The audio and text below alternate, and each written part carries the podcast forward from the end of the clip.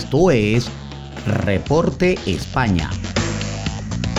Por Noticias Digital 58, periodismo web de verdad.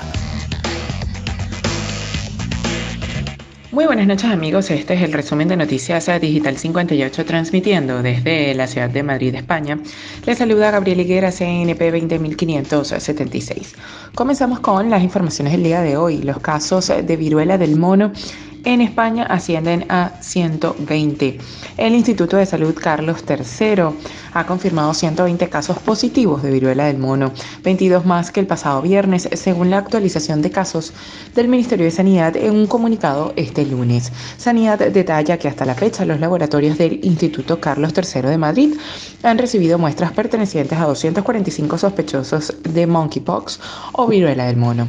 Madrid sigue siendo la comunidad en la que se han registrado más infecciones y este lunes ha notificado 76 casos confirmados y 48 casos sospechosos pendientes del resultado de las pruebas de laboratorio, mientras que otros 57 han sido descartados. La comunidad madrileña ha comenzado hoy a realizar las pruebas PCR en cinco hospitales del Servicio Madrileño de Salud para facilitar el diagnóstico e implementar las medidas de control de la transmisión en el menor tiempo posible.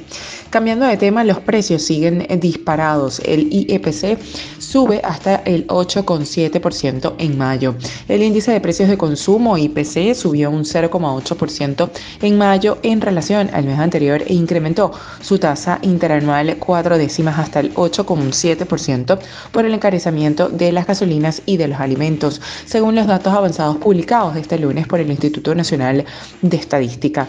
De este modo, la inflación retoma este mes de mayo los ascensos después de que en abril se moderara 1,5 puntos de golpes hasta situarse en el 8,3%. El dato de mayo que se deberá ser confirmado por estadística a mediados del mes que viene está 1,1 puntos por debajo del pico de marzo cuando el IEPC eh, llegó a alcanzar el 9,8%, su tasa más alta en casi 37 años. Y ya para finalizar, el toque de Almeida a Cortuis en la celebración de la décima cuarta Champions del Real Madrid. El alcalde de Madrid, José Luis Martínez Almeida, se ha dirigido públicamente este domingo al portero belga del Real Madrid, Thibaut Courtois, y le ha dicho que en el lado bueno de la historia también estamos los que lloramos en Lisboa contigo y a tu lado.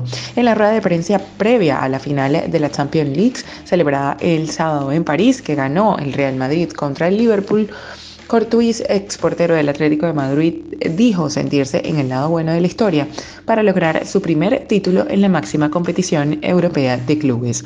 En su intervención en el acto de reconocimiento del Ayuntamiento de Madrid y en presencia del guardameta belga Martínez Almeida, reconocido hincha del Atlético de Madrid, ha recordado que los aficionados eh, rojiblancos lloramos tras perder la final de la Liga de Campeones entre su equipo y el Real Madrid del 2014 celebrada en Lisboa, Portugal, cuando Cortuis era portero del Atleti.